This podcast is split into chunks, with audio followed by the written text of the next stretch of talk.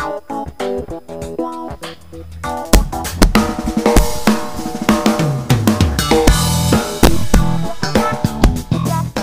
En el transcurso de esta semana se cumplieron seis años de la aparición del colectivo Ni Una Menos, eh, este colectivo de mujeres de lucha feminista y de disidencias eh, que ha ido increyendo en el paso de este tiempo con distintos tipos de luchas este, y, cuestiones que han logrado, bueno, agruparlas dentro de este colectivo, valga la, acepción al, relato de hace un instante, para entender un poco de lo que ha sucedido en estos seis años, del crecimiento justamente de este, de este gran grupo a nivel eh, país, a nivel continente y también a nivel este, global, está justamente nuestra especialista en género, Mariana Montenegro. Mari, ¿cómo te va? Buen día, bienvenida.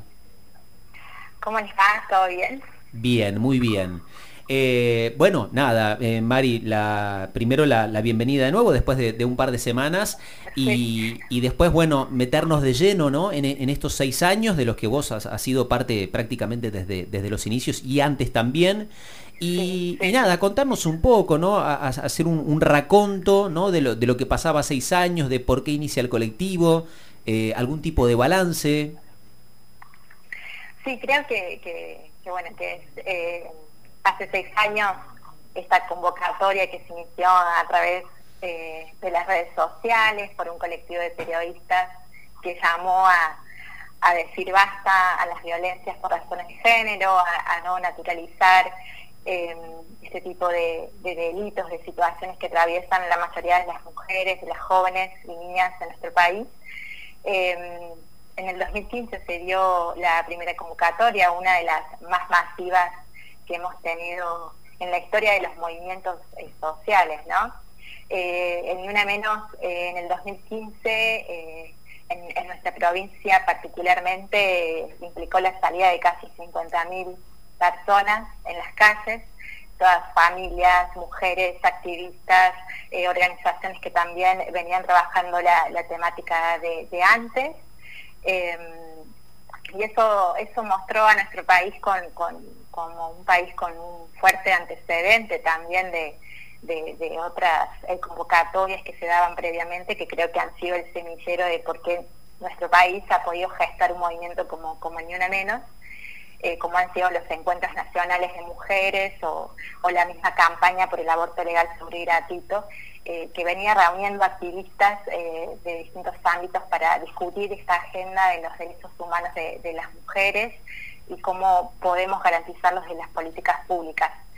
Eh, creo que, luego de seis años eh, hemos tenido conquistas, muchos avances eh, propios de esta insistencia social que, implica este movimiento y por otro, por otro lado también un, balance en relación a las deudas que todavía quedan pendientes, teniendo en cuenta que, que, bueno, que las violencias por razones de género eh, son problemáticas estructurales y, complejas y que, lo que ha logrado este movimiento justamente es visibilizar esa, esa problemática estructural eh, y que también implican a, distintos ámbitos sociales, eh, culturales y que requieren el, compromiso del Estado y, todos los poderes que, que lo componen, ¿no? Em, hoy estamos... Eh, Marian, discúlpame, eh, te, quería aprovechar a, hacer un punto ahí porque nombraste, ¿no? Como, como un raconto, como un... Bueno, de, dónde y cómo se inicia este movimiento y cómo fue avanzando en el paso del tiempo. Eh, lo, que quería consultarte es si sentís que en estos seis años, eh, entre tantas otras conquistas y tantos otros triunfos, eh, el colectivo ha logrado homogeneizar ¿no? una serie de planteos tal vez, este, o, direccionar específicamente hacia, dónde, hacia dónde van la, lucha y que ya no solamente es contra la, violencia hacia las mujeres, sino que tiene que ver con un montón de otros factores, ¿no? Sí, creo que hay dos elementos que nos hacen pensar que, este aniversario de seis años nos ha marcado avances. Eh, primero es que es el primer ni una menos que, lo transitamos con, una lucha que nos atravesó durante muchos años, como la conquista de la ley de IBE, por un lado, y por otro lado también es, eh, esas, se dan estas movilizaciones hoy de manera visual eh, con, el nacimiento y el acompañamiento de, la consolidación de una política con jerarquía ministerial como son los ministerios de las mujeres, diversidades y géneros, que también estamos transitando los, el primer año de, su gestación a nivel nacional y en dos provincias, particularmente en Córdoba y en Santa Fe. Creo que, esos dos hitos nos marcan que, esta política que, esta agenda es parte ya de la política y que hoy eh, tiene el, desafío de, implicar a todos los poderes, a todo el poder ejecutivo, ¿no? Eh, y, pensar que, hoy hemos ganado eh, terreno en, dar cuenta de que requerimos de, que, de que estas políticas se transversalizan a todas las áreas de gobierno, a todos los poderes, para poder erradicar estas violencias. Eh, creo que, esos han sido los, los dos avances fundamentales y hoy nuestro país y, nuestra provincia también están transitando un y una menos que, está visibilizando algunos pendientes. Eh, nos quedan agendas concretas eh, propios de, los activismos que seguimos visualizando algunos obstáculos que tienen que ver con, toda esta historia de discriminaciones que, han, hemos atravesado las mujeres y las disidencias. Eh, en donde a través de las voces de los familiares, por ejemplo, de las víctimas de los femicidios, eh, también se siguen eh, perpetuando algunas violencias después de un femicidio de una mujer. Creo que, eso nos habla del desafío que tiene de pensar que estas violencias son sistemáticas, son institucionalizadas y que requieren también de un Estado que revise prácticas y que esté eh, pensándose e interpretando este movimiento como, como un nuevo paradigma ¿no? Eh, de la historia, de la política, eh, para poder sortear todos estos obstáculos que se nos presentan. Creo que, que, Ni Una Menos refleja eso, refleja esa reflexión colectiva y que hoy pone en agenda también otro de los aspectos fundamentales, que es una deuda de nuestro país, que es el acceso a la justicia, ¿no? Eh, y por otro lado la cuestión de, las intervenciones que, se están gestando en todos estos servicios que ya tenemos disponibles, ¿no? Bien, bien, excelente, eh, clarísimo, Marian. Eh, seis años de un grupo de mujeres periodistas este, con publicaciones, con eh, una consigna que era basta a la violencia machista en redes sociales, a la calle, a rediscutir este, formas este, de, tratos, a rediscutir formas de actuar dentro de ámbitos laborales, a llegar a ámbitos este, de las más altas órbitas políticas, hacer verdaderamente una especie de revisionismo de época sobre, sobre eh, viejas este, y, perturbantes prácticas. Em, la, última que te quería consultar, Marian, ya que me hablaste del inicio de este, de este eh, Ni Una Menos del colectivo eh, y, de esta consigna, de estos seis años, no sé, ¿cómo imaginás el futuro? ¿Cómo te imaginás, no sé, de aquí a, los diez años del Ni Una Menos o de aquí a un tiempo?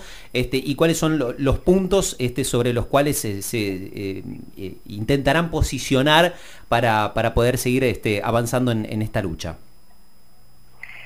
Eh, hay un concepto que, cada vez está tomando más fuerza, que, me gusta mucho, eh, que, lo, que lo plantean algunas dirigentes, que tienen que ver con que bueno, las políticas contra las violencias eh, de género tienen que ser políticas de Estado, como fueron la lucha por la memoria, verdad y justicia. Creo que, la especificidad que tiene este movimiento es que la que a través de desde el dolor hemos podido construir una lucha colectiva, es como un nuevo nunca más, yo lo, lo, transito de esa manera.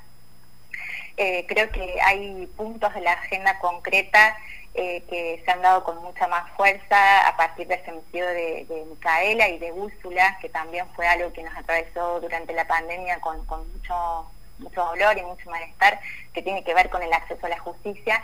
Creo que hoy los poderes judiciales, los ministerios públicos fiscales o los mismos colegios, eh, los órganos colegiados, eh, hoy tienen la responsabilidad de, también escuchar a este movimiento, eh, pensándose también atravesados por este, por la necesidad de que atraviesen este nuevo paradigma creo que muchas dificultades que encontramos en la implementación de algunas políticas como el patrocinio jurídico gratuito, que fue uno de los ejes principales que movilizó en el 2015, eh, hemos tenido muchas demoras en relación a su aplicación. Digo, es una política que se gestó eh, hace seis años y hoy eh, solamente se encuentra presente en 13 provincias, por ejemplo, con 20 abogados.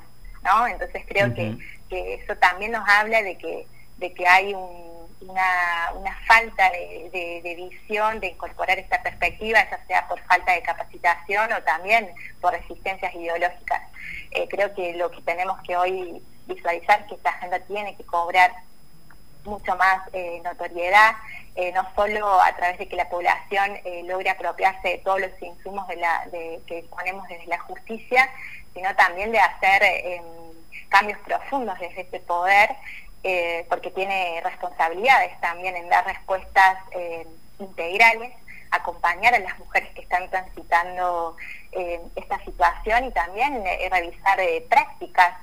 creo que muchas prácticas que se dan en la justicia podríamos decir que son del siglo 19, ¿no? entonces creo que, pensar el acceso a la justicia en una agenda feminista implica, por un lado, eh, democratizar este debate a nivel social, eso es muy importante, que todos los sectores de la sociedad piensen en la justicia que quieren para su país, y por otro lado también eh, las, las, intervenciones, pensar que, que, bueno, que no solamente necesitamos un aumento de penas para los femicidas, sino que también necesitamos reparar, ¿no? Esas cantidades de familias, de hijos, de hijas víctimas de femicidios eh, muchas veces quedan sin el amparo del Estado, ¿no? Entonces necesitamos eh, pensar desde, un lugar que no solo sea la sanción y el castigo, sino pensar en el, reparo del daño que ya ejerció también el Estado al no poder acompañar a una mujer o evitar una muerte violenta por razones de género.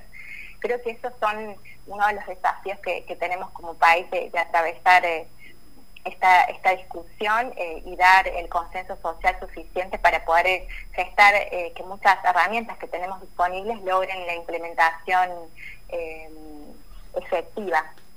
Y por otro lado, creo que, hoy también nos atraviesa un salto cualitativo en materia de abordajes, en materia de violencia, que eso no se daba años anteriores, de pensar que los abordajes tienen que ser más integrales, tenemos que incorporar a los varones en esta discusión, eh, pensar en el fortalecimiento de la prevención de las políticas, o sea, eh, necesitamos respuestas inmediatas por parte de la justicia, pero también necesitamos eh, profundizar en, una política de prevención sostenida a largo tiempo a través de la implementación de la ESI o la misma aplicación de la ley Micaela, para modificar patrones culturales. Creo que las nuevas generaciones necesitan también tener más herramientas para, para evitar eh, vínculos eh, violentos o el ejercicio del poder, eh, pensar que las mujeres o las niñas o las jóvenes somos inferiores a, los varones, ¿no? creo que, también otro de los desafíos es la transversalización de la perspectiva de género, que todo el poder ejecutivo a nivel nacional, provincial y los municipales tengan esta perspectiva, pensar que las políticas que se gestan desde el Estado están implementadas a, la población y que la mayoría de esa población son mujeres.